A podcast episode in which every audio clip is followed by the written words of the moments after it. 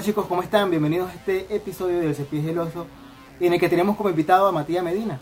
Matías es el vocalista de una banda que nos encanta, una banda venezolana llamada Charlie Papa y en esta conversación que tuvimos con él tocamos temas muy interesantes y esperamos que se queden con nosotros y disfruten de este bello contenido. Gracias a quien llega este episodio, Leo.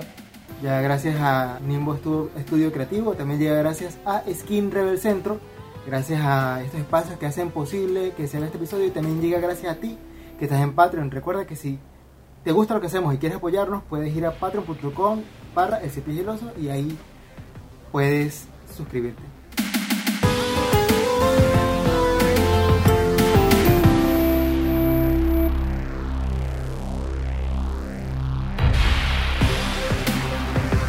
Yo soy Elsie. Yo soy Leo y este es el episodio número 19 del Cien Pies y el Oso. Este episodio es súper especial porque nos acompaña el vocalista de... Es mi banda favorita, no sé si la de Leo, pero bueno, está con nosotros Matías Medina de Charlie Papa. Bienvenido Matías a este espacio del Cien Pies y el Oso. gracias, gracias, este, Elsie, gracias Leo, de verdad que, que contento de, que me hayan invitado y formar parte de este proyecto que, se las trae. Así que un placer. Encantado. Gracias, gracias.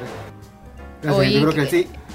Ah, no, no, continúa. ¿Qué, qué, qué, qué, Cuente, cuente, no, que yo iba a decir que nosotros parecemos así como cuando la gente está a punto de estallar, porque de verdad que, que bueno, este, Matías de la música que hace con, con la banda, con Cherry Papa, es algo que nos acompañó durante mucho tiempo. Eh, y, o sea, bueno, es parte, me, da, me llena de mucha nostalgia, pero son cosas que iremos... Sí, es mi etapa, mi etapa fin de bachillerato y universitaria, hasta, bueno, ahorita que ya salimos de, de, Venezuela todavía.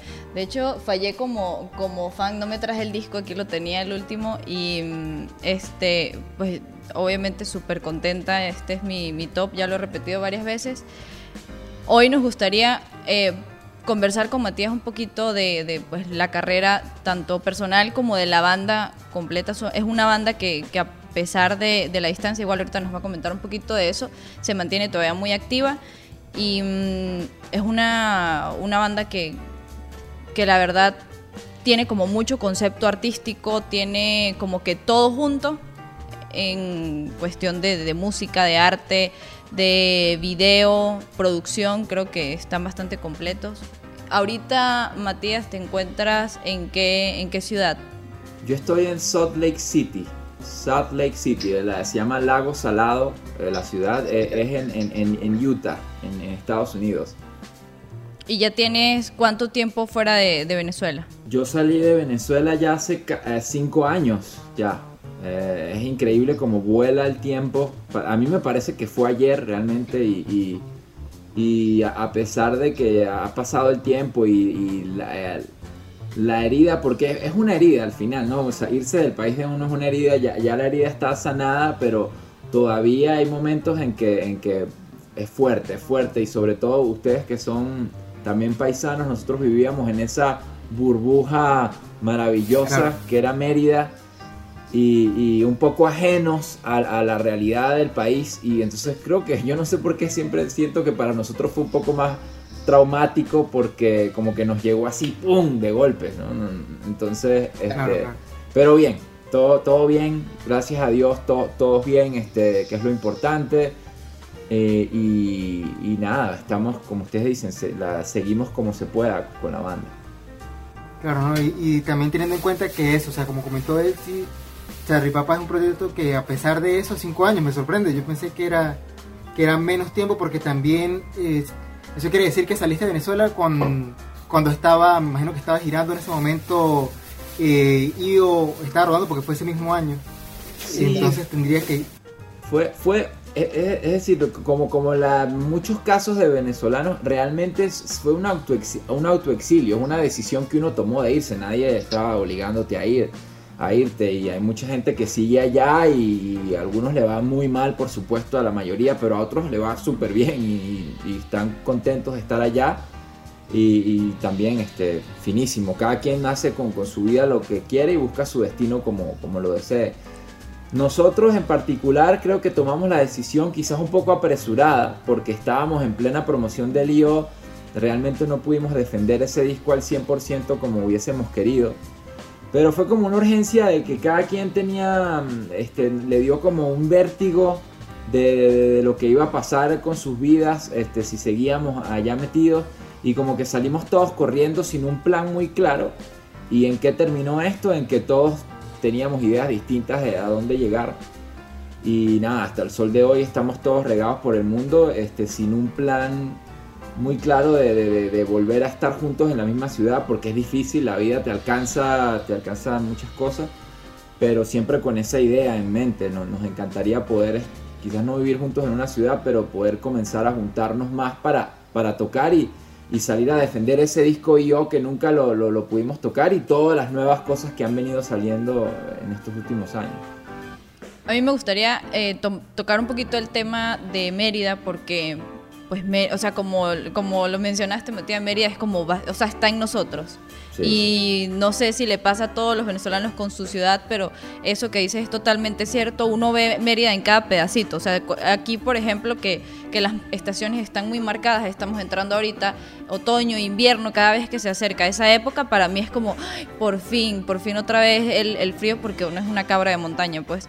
Y en Charlie Papa se nota bastante. O sea, una de las cosas que a mí me hace llegar a Mérida otra vez es escuchar como todas las canciones. Y de hecho, yo cuando escuchaba Charlie Papa, muchas de las ocasiones me metía en el mood de, de, de Bosque Pino, de, de si iba a la culata, que para el que no sabe, el que no conoce Mérida, la culata es eh, pues la parte de montaña más acercada a la ciudad, que en 40 minutos, 30 minutos estamos ahí. Y cada vez que yo iba para allá era que sí, ahí está el disco de Charlie. Mi papá es del fan de Charlie Papa, gracias a mí. Y me gustaría saber justo esa parte de conexión de Mérida. Eh, me gustaría saber dos cositas. Uno, si estando ya tanto tiempo y tan lejos, aún mantienen la conexión y dejan esa esencia todavía en las canciones que, que pues empiezan a componer, en los proyectos que están haciendo. Y si están completamente conscientes de que causan esa sensación pues, en los escuchas que, que tienen para nosotros el, hecho de ser merideño siempre ha sido un, realmente un plus. En la época de, la, de, que salió todo este boom de bandas del, del 2009, donde estábamos incluidos, nuestra particularidad era ser de Mérida. Obviamente el grueso de esas bandas era, eran, eran de Caracas, había bandas de otras ciudades también, pero nosotros éramos los de Mérida, los que hablábamos distinto, quizás nos comportábamos de, no tan rockstars, sino teníamos una manera muy ingenua de, o somos muy, siempre lo hemos sido muy ingenuos, eh, con la ingenuidad merideña, pero sin, sin descalificar, una ingenuidad no, nobleza, ¿no? en cierta manera. Y, y, eso nos ayudó y nos abrió muchas puertas, muchas puertas. Y, y sí, para nosotros ya a, través de los años la gente, no solo el merideño, sino la gente fuera de, de, Mérida, el, resto de los venezolanos era, wow, Charlie Papa es esa vibra de Mérida, porque al final el venezolano que ha visitado la ciudad queda enamorado y queda como con esa idea de qué bonito es Mérida. Y para nosotros fue un plus, como ganarnos la lotería, que nos vincularan a, Mérida. O sea, ¿quién no va a querer que te vinculen a Mérida? O sea, era como tener un escudo sin, hecho sin, sin, pensarlo mucho, solamente por haber nacido en Mérida tuvimos la suerte de, que nos, de, tener el, la insignia de Mérida ahí de frente, ¿no? Y eso aparte, y aparte es algo, es algo muy chévere porque, o sea, con lo que me hace pensar y lo que yo siento también, y ahorita como que me lo estás confirmando, es que no es una cuestión de decir yo vengo de un lugar, sino que es algo que, que tú llevas puesto, es algo que, o sea, que no, no te lo puedes quitar pero es muy chévere, o sea, digamos como que eso, como la frescura, el aire de montaña. Ahorita sí lo comentaba, y me pasa también con muchísimas canciones de, de, Charlie Papa, o incluso ahorita con, con, con, la que escuchamos también, que, mm, que es como eso, como que me hace pensar en, en, el, aire, en aire limpio, en espacios a ver, en el verde. Por ejemplo, bueno, yo vivo en Lima, Lima está en, un desierto, entonces falta verde. Y ahorita que, que eso, sea, como que lo escucho y de una vez me teletransporta. Y es una cuestión de que, o sea, no, no sabía también que, o sea, porque claro, nosotros somos de ahí, sabemos cómo es, pero qué fino que también pasa con las personas que no necesariamente son de ahí o que han visitado o que solamente han visto fotografías, pero también las teletransporta. Entonces ya digamos como que la música traspasa lo que viene siendo solamente sonido y ya se transforma en una, pues, en una cuestión sensorial. totalmente, y, y te digo, obviamente eh, eh, eh, es algo, como tú dices, interno, uno no lo busca, nosotros no buscamos, no es que para escribir las canciones nos poníamos a ver al Pico Bolívar a ver qué se nos ocurría, ¿no? O sea, era, lo escribimos y ya, y así es, que, así es que nos sale la música, e incluso estando a kilómetros, miles de kilómetros de distancia, sigue sonando así porque es que realmente no tiene que ver con Mérida, es algo que llevamos por dentro que eh, está vinculado con Mérida por, razones obvias, por lo, se dieron las cosas. Y eso es lo que te digo que somos súper afortunados, ¿sabes? Porque que, es maravilloso lo que ustedes dicen. O sea, eh, imagínense para mí qué significa eso, que, que wow, que nuestras canciones le recuerdan a, al verde de una montaña.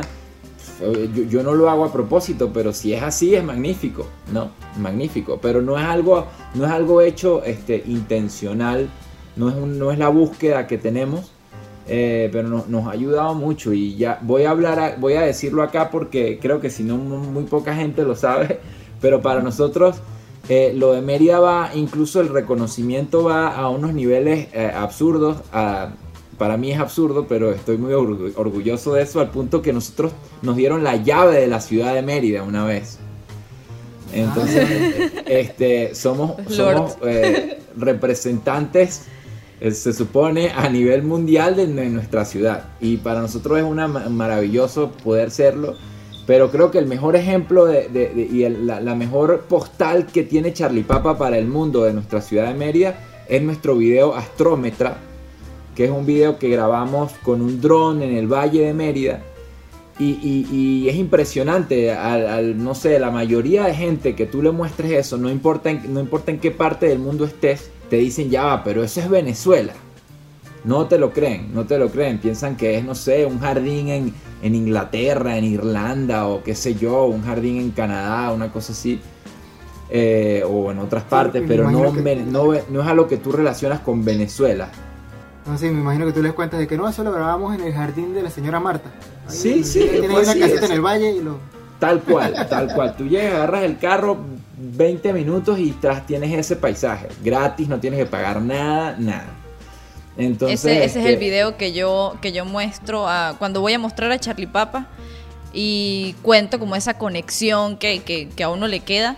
Ese es el video, digo, pero es que este video tiene para demostrar tanto qué es Mérida y, y, también les explico eso, que para llegar a esos lugares no es que lo tengo enfrente de mi casa, porque pues bueno, no tenía yo eso. Sin embargo, estamos muy acercados a la naturaleza, pero eso que dices, 20 minutos y ya llegas a un lugar como ese y, y justo voy a conectar con, con, el video porque la parte creativa de todo esto, o sea, con que ustedes eh, tengan todo esto tan, tan centrado y como tan, tan fijo, bueno, no sé cómo decirlo, como sí, como tan homogéneo.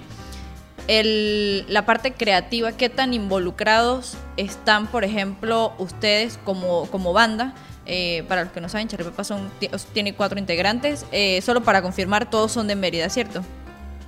todos somos de Mérida. Eh, bueno, Félix y Ochille no nacieron en Mérida. Félix nació en Alemania y Ochille nació en Caracas. Pero llegaron a Mérida, este, no sé, de 3, 4 años de edad o algo así. O sea, son, son, son de, Mérida. Y, y sí, son. Ok, entonces eh, justo con esta parte creativa, a nosotros nos gustaría saber eh, en cuanto, por ejemplo, a decisiones o trabajo en equipo, ¿cómo hacen ustedes para tratar este tema creativo como banda y pues la conexión que puedan tener con, con eso, tanto con video como con el arte? Eh, ¿Cómo manejan esa parte? Nosotros siempre hemos trabajado todo muy en familia y por eso podemos participar de, eh, completamente en la creación artística en diversos aspectos, no solo la música, sino el arte del disco, los videos y todo esto. Por ejemplo, todos nuestros videoclips los ha dirigido Adrián Egea, él es mi primo, mi primo hermano. Em, prácticamente todos los videos, pero el primer video de Charlie Papa lo dirigió eh, Ijiruye Rebolledo, que es el hermano mayor de, de, de y, el, y último video lo dirigió uh, eh, eh, Rebolledo, que es el hermano menor de Ochille. Pero no es que siempre hemos estado muy claros con el arte. Prácticamente el que, el que pone mano dura allí, trata de que haya un discurso, ha tratado de que, haya un discurso a través de los, años, ha sido Cheye, que es nuestro bajista, él es diseñador gráfico, es como más enfocado a esa parte. Y, ha tratado de llevar la banda como tener una identidad también conceptual a, nivel visual, ¿no? Eh, él se encarga, siempre está en contacto con Adrián cuando van a hacer los videos, trata de supervisar, eh, las prácticamente los artes han sido todos también supervisados por él. Pero en, IO, que es nuestro último disco, se siente mucho más esa homogeneidad, homogeneidad que tú dices, porque es que Realmente fue un disco conceptual desde, desde el principio, incluso desde antes de escribir las canciones. Entonces ya sabíamos por dónde iba todo y, todo se conecta súper bien porque fue planificado así. Por ejemplo, el arte del lío lo hace Martín Morales, que es un artista de, Tobar.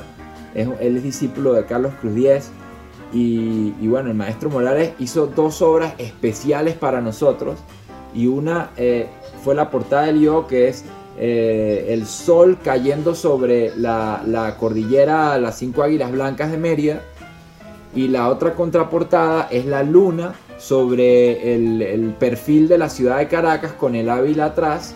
Entonces él decía, bueno, en Mérida nace el sol y nacen las canciones, nace la banda, nace la vibra, pero para ir a, anochecer a Caracas, que es donde la banda realmente se dio a conocer, este, donde logró eh, expandirse al resto del país eh, y fue algo muy bonito. Entonces, después el, el, video de Astrómetra, el video de Merlina, todo tiene conexión con Martín Morales y fue muy bien pensado y, eso fuimos, fuimos todos en una lluvia de idea enorme junto con Adrián, junto con Martín Morales y, creamos ese concepto. Entonces, esa fue la única vez realmente que yo te puedo decir que tuvimos, eh, fuimos, hicimos las cosas bien y llevamos el concepto todo de la mano pero en general es Ochille el que tiene, el que lleva eso. Y una, pregunta ahora, este, a nivel, digamos, a nivel de composición, de armar todo esto, ¿qué consideras tú que es más, o sea, que fluye más? Hacerlo así todo en conjunto, el, proceso de llevar el disco, el arte de la portada, el arte de, los, de las canciones individuales, eh, los videos, llevarlo todo en conjunto como un álbum, un álbum conceptual o consideras que mejor como armar las canciones individualmente y luego unirlas todas, que es algo como ahora se vende mucho la música así. En este ¿Tú, momento. Dices que, tú dices que qué funciona más o qué prefiero o, que para, para ti, que, sí, para ti, ¿qué, qué funciona más? O como, ok, bueno, es verdad, lo que pasa es que cuando nació el, eh, cuando salió el IO han pasado cinco años casi y, y ya prácticamente el mundo cambió tan rápido que eh, ahora en, algún punto eh, yo siento, y de hecho el nuevo tema habla un poco de eso, que uno se, comienza a sentir casi que obsoleto, porque es tan difícil llevarle el ritmo a todo esto, eh, de cómo ha cambiado. Para nosotros ser así conceptuales con el IO y tener todo tan, tan medido y, que todo tuviera sentido, todo tuviera una explicación y salir así, no funcionó mucho, le dio una cara muy sólida al proyecto y eso la gente se da cuenta definitivamente. No solamente el seguidor musical que le guste la banda, sino gente que no tenga nada que ver con la banda, dice, pero, eh, ok, la música quizás no me gusta, pero reconozco el proyecto que hicieron y, el esfuerzo artístico que se hizo para crear un, un concepto real bien pensado. Y eso nos funcionó muchísimo con Leo y yo siento que el éxito internacional que tuvo el IO fue gracias a eso, que la gente se da cuenta que fue un proyecto sólido, bien pensado y hecho profesionalmente al máximo. Entonces, este, pero ahora eso no sirve para nada. si tú agarras y sacas un disco, puede ser lo más conceptual del mundo, lo más impresionante, lo sacas, la gente va a hablar de eso dos meses y ya después de los dos meses nadie se va a acordar de eso, pero más nunca porque hay 300.000 discos más que van a salir después o 300.000 canciones más que llegan después y entonces ahora lo que se te aconseja, se te aconseja porque es algo que yo todavía no, no internalizo, pero ya estamos empezando como a entenderlo, porque si estamos en esto hay que adaptarse a, las situaciones, a las circunstancias. Es que tú no puedes dejar de publicar algo por dos meses, tú no puedes desaparecerte por, por dos meses. Cada, la gente quiere de ti por lo menos cada dos meses algo nuevo. Este, yo no sé si esto es culpa de, cierto género musical o lo que sea, pero así es que son las cosas ahora, entonces tú tienes que ya sacar un disco completo no tiene sentido y tú puedes ver bandas eh, que son conceptuales desde siempre y que incluso fueron influencias para nosotros, como La Vida Web, de cómo hacer las cosas a nivel artístico, llevarlas a ese otro nivel y vincularlas con la música ahora tienen que sacar canción tras canción tras canción sin poder sacar un disco completo, porque realmente no es una buena idea. Es prácticamente tirar a la basura un trabajo, porque la gente va a escuchar el disco, sí, pero no vas a tener la, atención. Y al punto de que no solo es la gente, son los algoritmos de las redes sociales, de las plataformas digitales musicales, que te sacan del radar. Si tú no estás siguiendo las reglas del juego. Sí, que aunque uno no, quiera, aunque uno no quiera, eh, uno puede decir, pues es que yo no soy dependiente, pero en algún punto, si tú quieres que tu trabajo se viralice, que tu trabajo llegue a más masas y a más personas, pues sí, es justo lo que dices, tienes que montarte en la ola. Y de hecho hace poquito capté, porque escuché una canción de Justin Bieber, este, que dura dos minutos y medio y me la aprendí, o sea, la, melodía se quedó en mi cabeza así de rápido, o sea, de hecho, obviamente también lo mismo, YouTube y el algoritmo me la siguieron eh, colocando en nada más el video con la letra, que acústico, la canción ya casi es acústica, la normal, y luego sacó una versión acústica, entonces como la acústica de la acústica, pero lo mismo, o sea, te, empapa. es nueva. Es nueva, sí, salió y, y es como que, bueno, listo, ya la escuché. No sé si, no sé, capaz en un año la vuelva a escuchar. O sea, porque no soy fan de Justin Bieber, pero me gustó al, al momento. Eh, algo positivo que yo veo de Charlie Papa y lo he notado es que tienen una base de, seguidores y de fan que bastante fiel. Eh, ahorita mismo en, pandemia los vi eh, con Manuel Ángel Redondo, creo que hicieron como un proyecto de un en vivo de 24 horas y donde estaba el chat súper activo y cuando empezaron a cantar ustedes sus canciones era una lloradera en el chat y, todos así de que sí, ¿y qué canción quieren? Y todas las canciones del disco. Eh, bueno, de, los discos que han, que han sacado. Y eso a mí me parece de admirar, la verdad, porque, o sea, ahorita que van a sacar una canción nueva, de hecho, para, para este momento donde sale este, este video, este podcast, ya su canción tiene una semana de haber salido, su nueva canción.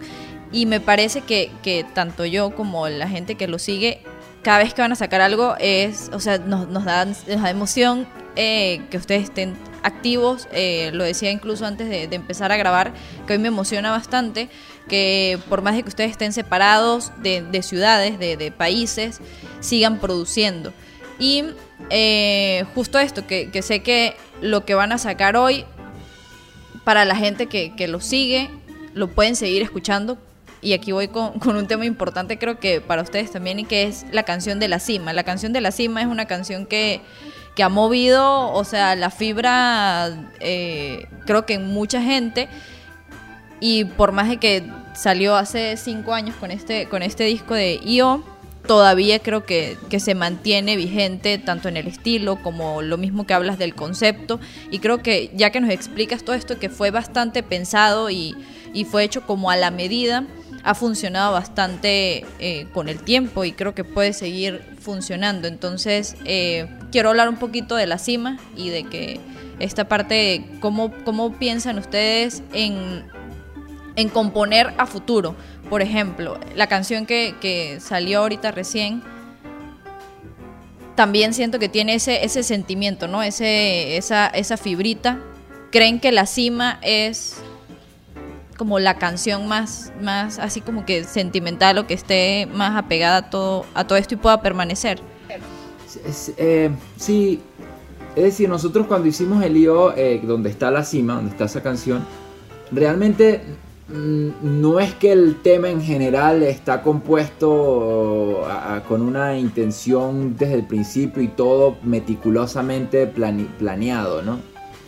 Pero por ejemplo, la canción hablaba eh, de la cima y hablaba del hielo que cae y todo esto porque queríamos hacer una alusión también a la montaña, pero no, no, no fue algo que, que, fue premeditado, salió también, son canciones que caen de, del cielo y, uno salen y nacen, ¿no? Nacen y, así son.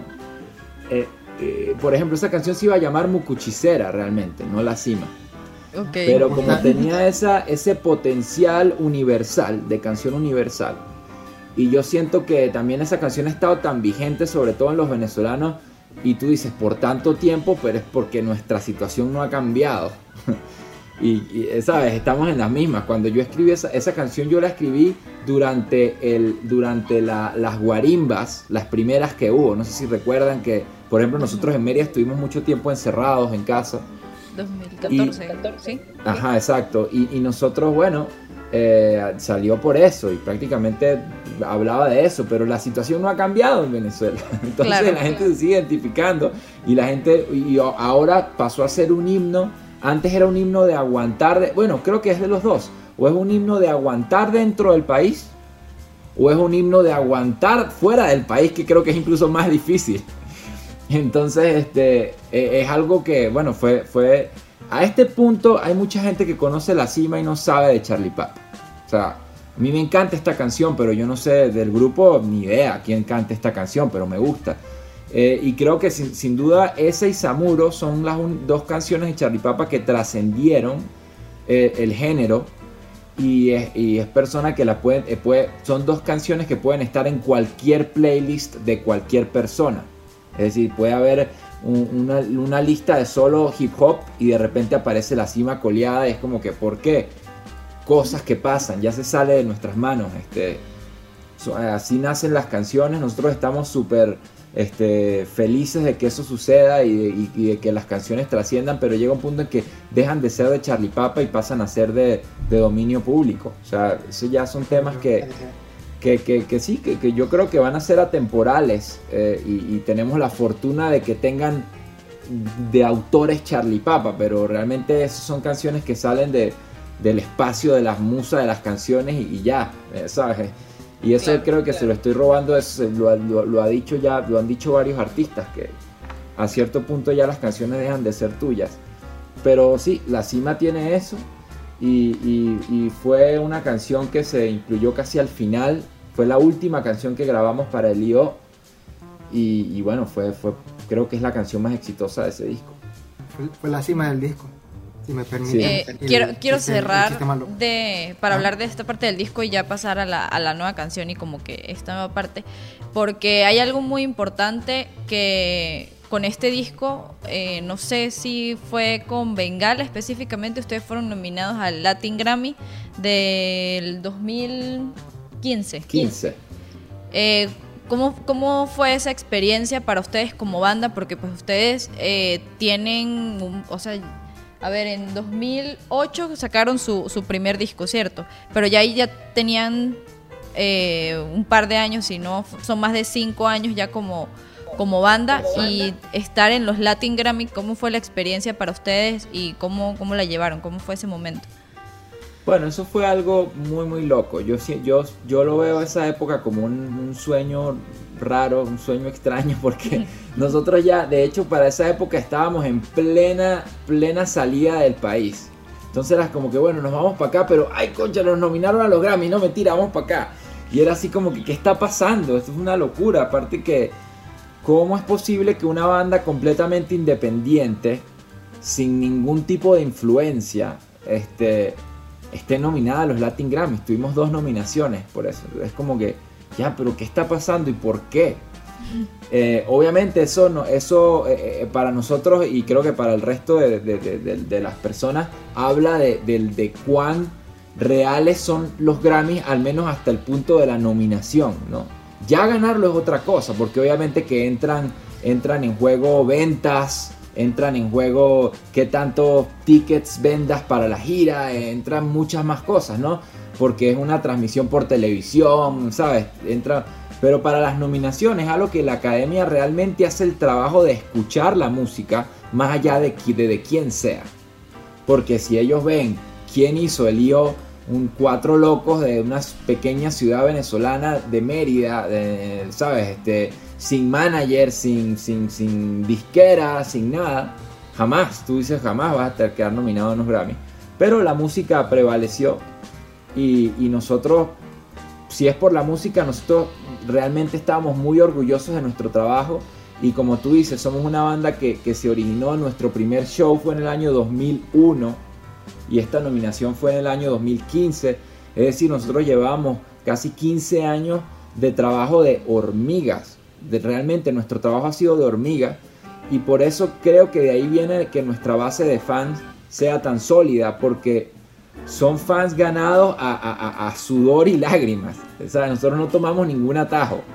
Entonces, este, eh, por eso no, no, estamos muy contentos y fue un, orgullo enorme, y no solo para nosotros. Yo estoy segura que, por ejemplo, para ti, El Cimar, porque la gente que le gusta Charlie Papa o, tú, Leo, eh, eh, este, realmente se siente en parte porque lo son, porque nosotros de, eso se ha basado el proyecto, en, que la gente nos, nos ha dado el ánimo y nos ha dado el apoyo, además.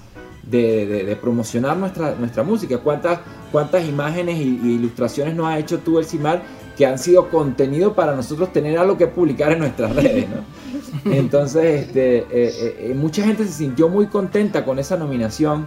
Mérida, por ejemplo, fue así una locura porque fue una, nominación para la ciudad también, porque pasamos a hacer una representación de eso. Y, fue muy, muy bonito, una etapa, un momento muy loco, una experiencia única, este, de la cual vamos a recordar siempre pero, pero fue muy, muy alucinante. O sea, fue al, al, punto que hoy en día nosotros decimos, qué loco fue eso, qué locura que eso haya pasado. Claro, te levantas y dices, los Grammys, bueno, ya, tengo que seguir.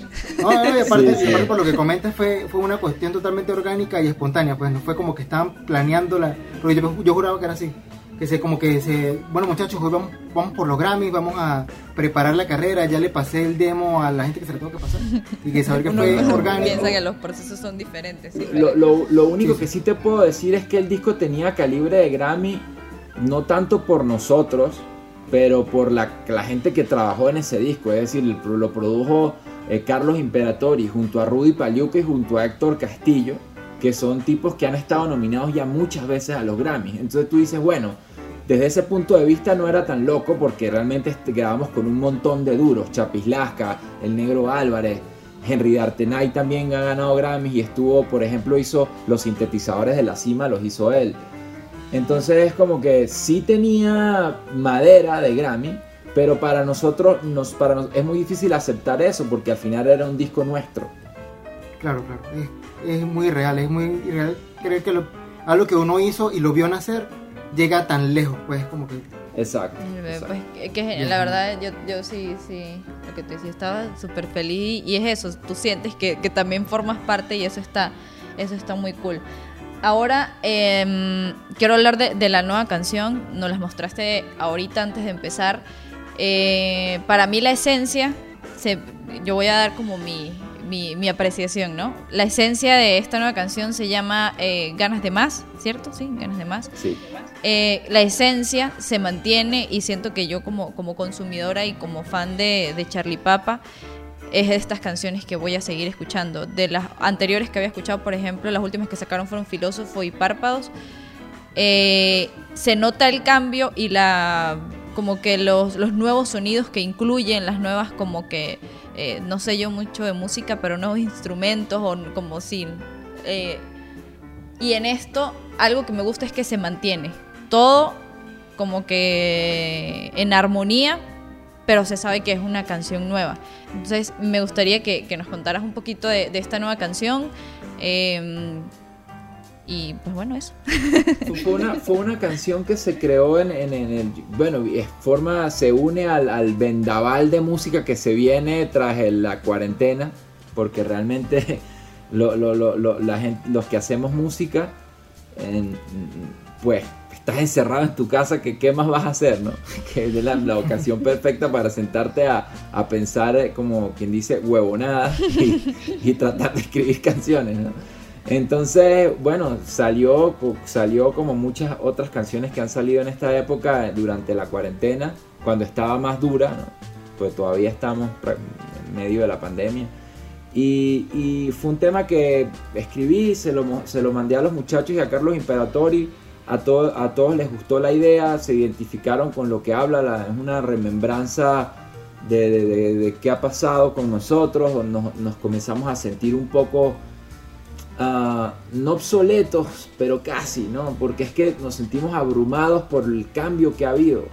Y todo tiene mucho que ver con el sentido, con el punto de que no estamos en nuestro país, ya uno está perdido de por sí por estar en otro lugar, está apenas tocando base y de repente el mundo cambia y, la generación está tan distinta ahorita de cinco años para acá que empiezas a sentirte un poco abrumado y, dejado atrás, ¿no? Entonces de eso habla la canción un poco, pero con, con esas ganas de más, porque las ganas están ahí, uno todavía siente que tiene 18 años, ¿no? de, eso estamos claros, pero, pero es difícil, ¿no? Entonces, este, eh, de eso habla.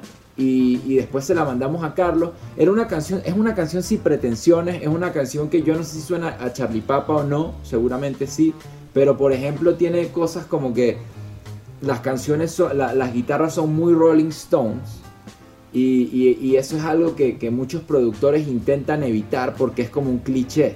Porque es que quién no va a querer hacer cosas como los Rolling Stones. Eso está en el ADN de cualquier rockero. Tocar guitarra como Keith Richards. Y, es, y, con, en esta canción las guitarras son muy, muy Stones. Y no nos importó. Las hicimos así y ya. ¿Suenan Stones? Sí, está bien. Somos súper fanáticos de los Stones. Ya, no lo vamos a esconder. Mm, tiene efectos de voz, por ejemplo, mm, doble tracking, double tracking que, de, la voz, que es también un efecto muy de los 60 que no habíamos usado antes. Sí tratamos de innovar un poco, pero es una canción sin, mucha pretensión, simplemente una canción honesta que nos divertimos grabándola y, por qué no lanzarla. Si, queremos mantener la, velita viva de la banda, sea como sea, eh, para en algún momento realmente pues prender todo y salir a tocar y tal, pero mientras se pueda sacar canción por canción, esta canción es, una canción más de esta etapa de la banda y, que la cual eh, esperamos poder eh, condensar todo en un EP el año que viene con otra nueva canción y, e, ir así poco a poco. Mira, y ahora, em, por eso, o sea, yo también, repetido, para dar mi apreciación, Hace rato lo escuchamos antes de, antes de comenzar y bueno, dije no voy a decir nada porque quiero que quede todo grabado. Eh, sí, yo, a mí me, o sea, a mí me recuerda un poco sin llevar, sin querer llevar a la, o sea, como sin querer comparar, pero digamos a esa evolución, por ejemplo, una de mis bandas favoritas de, también, pero no es de Venezuela, tipo el Cuarteto de Nos, o sea, los temas que tocaban y la forma en que los tocaban hace tres discos atrás, a como los tocan ahora, entonces digamos como que veo esas similitudes en el sentido de que eso sigue como que es Charlie Papa porque la música la siguen haciendo ustedes, pero la forma en que tocan los temas, la forma de esto, el, tengo ganas de más, también noté esto como, como este sentirse perdido en todo lo que, en, el mundo nuevo, en el nuevo mundo, sentirse perdido, pero al mismo tiempo aquí sigo y aquí estoy y mm, eso me gusta mucho. Bueno, tú viste nuestra reacción, ¿sabes? Como que fue una reacción de estoy de vuelta en casa. Así me sentí yo al escucharlo, como que bueno, ya vamos a darle play a esto, lo, eso va a ser cool. Y también una cosa, este, un comentario también respecto a lo que decías de los fans. Y bueno, yo sí yo que somos fans, eh, nosotros estamos ahí, de, tenemos el derecho de, de, decirlo. De que bueno, o sea, quizás sí hayan estado perdidos o se hayan sentido perdidos estos años, pero la gente que disfrutó en su, en su momento de, Quinta Juliana o de 20.000 lenguas cuadriláteras o de IO, la gente que disfrutó de, de, de, de, Charlie Papa en esos momentos, ahorita va, va, a estar feliz de tenerlos de vuelta. Entonces... Que, que en cierto punto como que no, o sea, por ejemplo yo no los he sentido perdidos porque pues han tenido pues, párpados y filósofos que, digo, por más de que tengan su cierto tiempo de separación, eh, yo la verdad los he sentido como que siguen, siguen ahí y ahí están para, para mí, para, para todos. Entonces, por mi parte no los he sentido perder.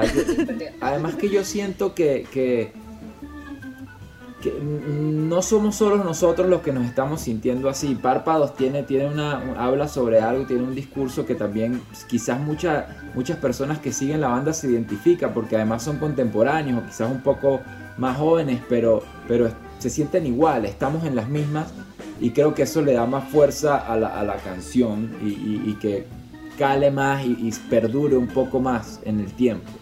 y, sí, es decir, me, gustó la, descripción de, Leo sobre, sobre el tema, porque es verdad, la idea es decir, tenemos ganas de más y el tema dice por mi bien voy a seguir en esto, eh, que es, voy a seguir haciéndolo porque ya no, ya no, va más allá del hecho de, tener una banda y, de, de, ser famoso y reconocido, sino por mi bien, por nuestro propio bien, porque es parte de nosotros. Eh, y además Charlie Papa no es solamente el grupo, es una amistad que Félix, Félix Ochille y yo nos, nos, conocemos desde que estamos en tercer grado de primaria.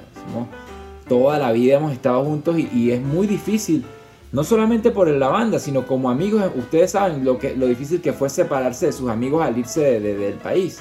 Y para nosotros ha sido difícil estar distanciados como amigos. Imagínense ahora teniendo una banda de por medio, la cual nos fue, no, no, nos ha ido bien y podemos darnos el lujo de decir, bueno, ¿sabes qué vamos a hacer? Somos cuatro panas con Jonathan, que también es otro hermano, más nuevo, pero es un hermano igual porque llevamos añales tocando con él.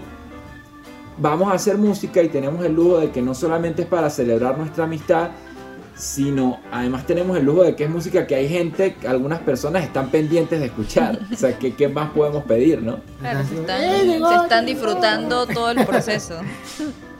estamos en una situación realmente este, de, eh, privilegiada, eh, privilegiados. Cualquiera podrá decir, conchale, pero es que a ustedes les iba súper bien en Venezuela, pero es que esto no se trata de, la banda o no, sino que es una condición que tiene el país dentro y fuera, porque no estoy hablando de que... la situación del venezolano es muy complicada y nos alcanzó a todos.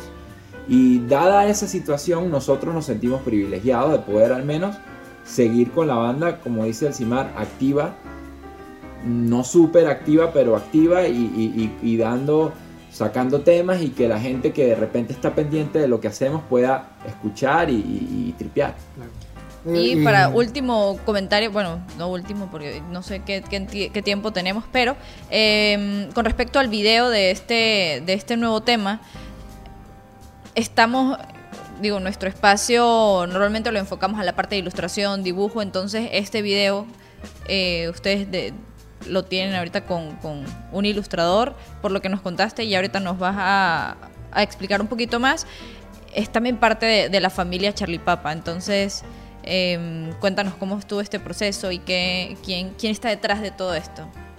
Sí, nosotros eh, necesitábamos un, video, necesitábamos apoyar el tema en YouTube porque siempre nos gusta sacar las canciones con el video de YouTube, video, video lyrics, lo que sea que vaya a tener el mismo día de lanzamiento porque además es una buena estrategia para que en YouTube vayan views, ¿no? Porque si tú sacas el tema y después al mes, a los dos meses, sacas el video, quizás pierdes el, momento de, de la salida de la canción.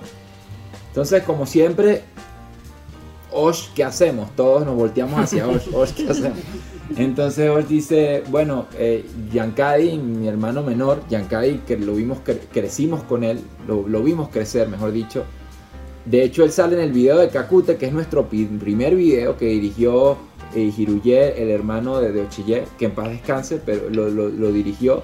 Y sale Yankadi, niñito de extra, niñito de 10 años, algo así. Y, y hoy en día este, está, está haciendo el director, de, eh, es el director de nuestro nuevo video, lo cual es fabuloso, una cosa fantástica.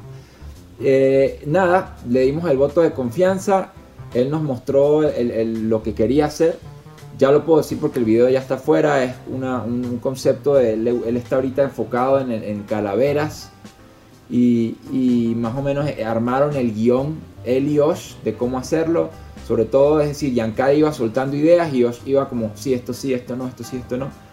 Hasta que dio, dio con la idea final. Y, bueno, nada, Yankade, queda de ti, dale.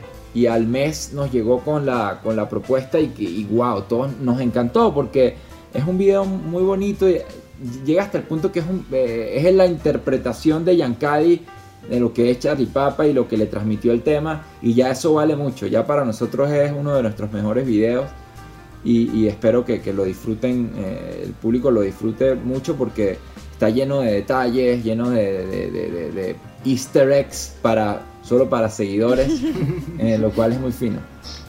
Bueno, eh, esa, esa parte de conexión, y voy a hablar aquí porque la parte del video es importante, así como tú lo dices que para que no pierda el, el auge, yo soy una persona que mientras estoy dibujando o estoy ilustrando, tengo la mitad de la pantalla lo que voy a dibujar y la otra mitad la tengo en el video.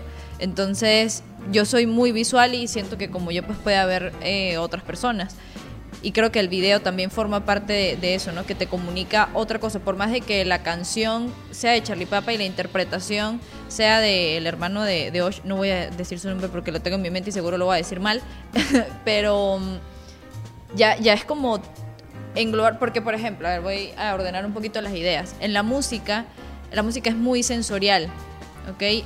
Por ejemplo, nosotros en la ilustración, pues podemos lanzar una ilustración y posiblemente el acompañamiento de la música le dé un poquito más de potencia, pero siento que al contrario, la música se complementa muy bien con esta parte de dibujo, de ilustración, de video. O sea, la música puede agarrar todo y volverlo una sola cosa pues más poderosa.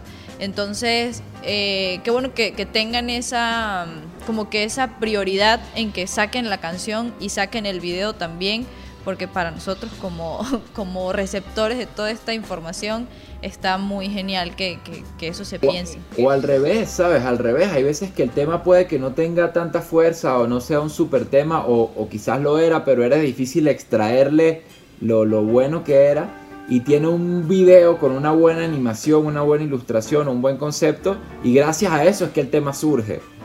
Mm, se me viene a la mente, por ejemplo, Evolution de Pearl Jam, este tema es un tema que si yo lo hubiese escuchado en el disco, era un tema muy bueno, muy palante, muy, muy... Eh, estaba bueno, pero el video es el que me queda marcado para toda la vida y Evolution, cuando me dicen Evolution de Pearl Jam, me imagino el video que es un video animado súper intenso y súper crudo que, fue el que realmente inmortaliza la canción. Entonces es, de, de, de, vida y vuelta la, simbiosis. Bueno, es una simbiosis. Pues. Claro, la conexión, es verdad. Es verdad, recapacito, si tienes toda, toda la razón. Lo que pasa es que yo pienso en la ilustración la saco y ya. Para mí ahí, ahí muere la mía. Claro, claro ¿no? De mi parte. Y ahorita, ahorita, bueno, que él sí toca también el tema de. Me, me alegra eh, que a pesar de que, digamos, como los procesos de la música y de la imagen puedan ser, o a, primera vista pueden ser diferentes. O sea, este, me alegra descubrir, Matías, que, Matías, perdón, en, este, en esta conversación que tuvimos que tenemos mucho en común a la, a la hora de cómo vemos lo que hacemos. Sí, no sé si me vas siguiendo. O sea, por ejemplo, lo que, lo que comentas para, parafraseándote de que esto es lo que tengo que hacer por mi bien, tengo que seguir haciéndolo. Me siento muy identificado porque algo así, este, bueno, o sea, este, y también comentando con todo lo que has comentado, cada quien al momento de irse de Venezuela lleva sus propios procesos y sus propios tiempos. Entonces, yo tuve un tiempo, la gente que escucha el podcast ya lo sabe, en que no pude dibujar tanto como, como me hubiese gustado por, por, por, razones de la vida, el primer, el primer año que estuve acá en Perú. Em, pero yo le comentaba a la gente de que es algo de que no importa qué pase, es algo que yo tengo que seguir haciendo, o sea, no puedo dejar de hacerlo. De, decir de que así tenga que hacerlo menos o tenga que sacar tiempo del que no tengo para poder hacerlo es algo que tengo que seguir y que tiene que seguir porque no es un capricho, no es algo, sino que es algo que se escapa de mí, es indetenible. Entonces, este, sí, sí. Entonces, me, o sea, como que me, me, sentí, me sentí o sea, es, muy cool. Pues. Y también, si me permiten, si me permiten, voy a lanzar un reto, un reto para la gente, aprovechando que, eh, digamos como que Sí, sí, sí. No, no, esto, esto no está planeado, esto no está en el guion. Aprovechando que ganas de más, tiene una, una, una em, imagen tan poderosa. Creo que es una imagen que, que va a, a, dar mucho de qué hablar, como dicen la, las malas La farándula. Sería bueno que la gente haga sus fanarts de, de, de la, del tema y este lo, lo publiquen. Y bueno, si tienen suerte, puede ser que, que, no bueno si, si, es así si es así si tienen eso podemos armarnos algo y sería fino publicarlo en, en nuestras redes también este, sería fino, sería finísimo. Bueno, ahí, ahí se la dejamos entonces. Y yo sé que eh, por mí yo me quedaría todo el día hablando, pero pues bueno, el tiempo nos, nos, nos, va a presionar un poquito. Yo voy a hacerte algunas preguntas porque le dijimos eh, a algunos amigos que íbamos a conversar contigo, entonces nos mandaron algunas preguntas. Una de ellas, esta, esta pregunta obviamente viene de un músico, porque cualquier cosa que digas yo no la voy a entender, es ¿cuál es tu guitarra favorita? Bueno, yo, yo, no soy de, de, muchas guitarras, sinceramente. El, el, que es como que el buscador del tono mágico es Jonathan y sobre todo, bueno, Carlos Imperatori no es el buscador, sino que es el rey, él ya tiene el tono y sabe todo. Como que, bueno, estas son mis guitarras y este es el tono, ¿qué quieres? pues estos son los tonos que tiene. Yo, yo, yo, por ejemplo, mi guitarra favorita es la Fender Stratocaster, que es la que uso eh, de hecho. Tengo una Fender Stratocaster del año 77 que me regaló mi padrino. Y bueno, tuve la fortuna que esa fue mi, primera guitarra y no es fácil decir que tu primera guitarra fue una Stratocaster del 77, pero yo sí tuve esa suerte y creo que con esa me quedo. Quizás quisiera otra como de color rojo. En los años 50 salían rojas y verdes como manzana eran como todas cincuentonas las que usaban en esa época, que si Elvis Presley y, esa, el rock de los años 50. Pero creo que la Stratocaster sí. Bueno, amigos músicos, si quieres, si quiere hago yo una pregunta y así vamos. Sí, dale, dale, dale, ¿Alguna vez tuviste relación o acercamiento a las artes visuales? ¿O a las artes plásticas? Mm, ah, eh, por mucho tiempo, como, como muchos, era, era, era fanático de Dragon Ball, entonces hacía dibujitos de Dragon Ball y no me quedaban mal, de hecho, me quedaban bastante bien. Pero creo que eso fue lo más cercano. Mi mamá es pintora y, cada vez que me pongo me salen algunas cosas interesantes y ella siempre me dice, tú debiste también haber sido pintor. Pero, pero no, no creo, no creo, no, realmente no, no, no, no, no sé mucho pero sí lo admiro mucho y me, me encantan las artes visuales. Genial, voy con la tercera. ¿Cuál es tu banda favorita o artista favorito, ya sea venezolano o internacional? Um, bueno, vamos a decir eh, artista venezolano, porque es que internacionales hay muchos, pero nuestro, mi artista eh, venezolano son los tomates fritos. Y también, bueno, ahí también se meten los paranoias, se, dan duro. Y, son mis favoritos porque de verdad fueron los, los que... Fueron las bandas que yo vi y dije, wow, realmente se puede hacer música en español. Más allá de que eran venezolanas, sino que se puede hacer música en español como yo me la imagino. Porque claro que estaba Soda Stereo, Café Tacuba, Molotov, bueno, mm, lo, que sea. La Gusana Ciega era otra banda que me gustaba mucho, que, que nos influenció bastante pero la cercanía de los tomates y los paranoias que podíamos ir a verlos cuando iban a tocar a Mérida es algo que me marcó para siempre y son las bandas que, más admiro. Saludo a Boston Rex, que si nos ve algún día. Sí, muerte por acá. Los tomates. eh, dale, Leo, eh, con la, con sí, canción favorita de Charlie Papa. De, de Charlie, o sea, canción de Charlie Papa. Sí, la que más te guste, la que tú más disfrutes tocar. Ok. Sí, eh, se llama Vuelta en L. Eh, es una canción que escribí con Ochille. Normalmente las canciones que escribimos Ochille y yo son las que más me gustan. Son mi top 5 son todas las que he escrito con él. Pero Vuelta en L tiene una, una particularidad, además que el arreglo lo hizo Gilberto Rebolledo, quien es el papá de Ochille. Así como podrán ver, la familia Rebolledo es clave para la banda. Este, eh, y, es una canción que a mí me encanta, el sonido final es, estupendo, me gusta mucho. Excelente, y voy con la última pregunta, esta es la pregunta del podcast, se convirtió en la pregunta del podcast. ¿Cuál es tu sonido favorito? Mi sonido favorito, sí, una, el sonido, mi sonido favorito es un acorde de guitarra no sé, de, de, de, Keith Richards o de, o de Angus Young o, o de, no sé, de, Andy Summers, de, ¿sabes? Una guitarra con un buen tono, ese es mi guitarra. Aquí, aquí es donde se ve la diferencia de nuestros invitados de tener un, un, músico, porque cada vez que hacemos esta pregunta la gente entra en un colapso como si le estuvieran haciendo una pregunta de una fórmula científica. Entonces aquí vemos la diferencia de la sensibilidad auditiva eh, y con, con, esto, pues bueno. Eh, es, la mejor respuesta que hemos tenido de sonido, la más rápida. sí, que la gente se descalibra. La gente se descalibra. es, que nosotros somos, somos, o sea, Charlie Papa es una banda 100% guitarrera. Y, y, bueno, eso cuesta caro hoy en día porque la guitarra casi que ahora es una rareza en la música. ¿Qué es esto? Un instrumento. Pero sí. sí, pero pero es decir, sí, una guitarra, definitivamente el sonido de una guitarra es algo que, que, nos estremece todavía como cuando teníamos 12 años. Pues muy agradecidos con, contigo. De aquí le mandamos saludos al resto de la banda, a Félix, a Oche, a, Jonathan. Eh, yo les tengo que agradecer personalmente porque Charlie Papa ha sido parte de, mí desde eh, finales de bachillerato hasta toda la etapa universitaria y luego ahorita la migración. Y no sé si, si quieres decirle algo a nuestro público, algo que quieras agregar, dónde pueden encontrar a Charlie Papa, dónde, cuáles son sus redes sociales. Bueno, eh, eh, el Simán, muchas gracias por la invitación, Leo. Qué fino poder hacer algo ya juntos. Este, y además que también te tengo que agradecer por todas esas ilustraciones y, obras que nos has regalado, inspiradas en la banda. Espero hacer Han sido geniales y las tenemos guardadas como un tesoro y siempre van a estar ahí. Pero, pero quiero decirles que, bueno, invitarlos a escuchar el nuevo tema, se llama Ganas de Más en YouTube pueden ver, en nuestro canal de YouTube pueden ver el video dirigido por Yancay Rebolledo. Nuestras redes son arroba guion bajo Charlie Papa, se escribe Charlie e Papa en Instagram y en, Twitter y en Facebook es Charlie Papa Oficial.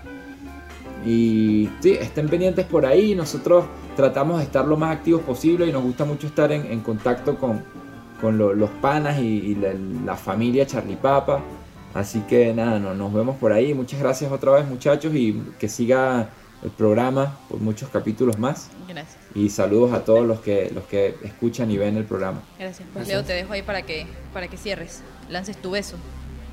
Lanzo, lanzo, lanzo todo. Bueno, eh, nada, gracias Matías por, por aceptar la invitación. De verdad que fue muy cool. La pasamos muy bien. Em, bueno, ya listo. Gracias a todos por haber visto este, este episodio de Cipis del Oso. Les mando un abrazo grande y adiós. Hasta la próxima.